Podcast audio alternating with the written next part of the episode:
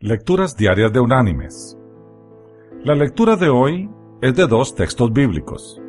El primero es del Evangelio de Mateo capítulo 18 versículo 20 que dice, Porque donde están dos o tres congregados en mi nombre, allí estoy yo en medio de ellos.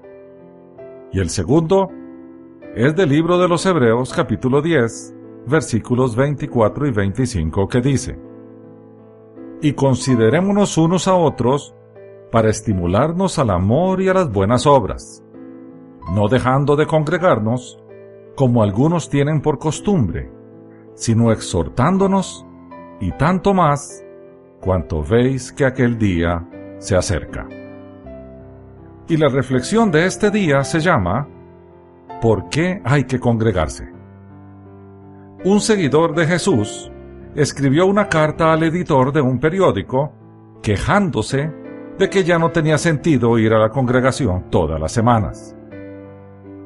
He asistido fielmente por más de 30 años, escribió el hombre, y durante todo este tiempo he escuchado más de 3.000 sermones o estudios.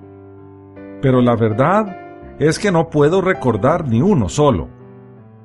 Así que pienso que estoy malgastando mi tiempo y creo que el predicador y el maestro también están malgastando su tiempo.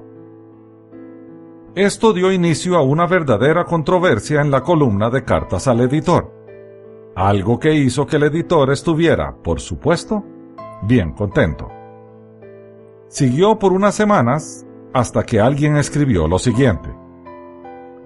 He estado casado por más de 30 años en todo este tiempo, mi esposa me ha preparado unas 32 mil comidas. Pero la verdad es que no puedo recordar el menú de ninguna de estas comidas. Pero una cosa reconozco. Cada comida me nutrió y me dio la fuerza que necesitaba para seguir fielmente en mi trabajo. Si mi esposa no me hubiera preparado cada una de estas comidas, yo no estuviera presente hoy.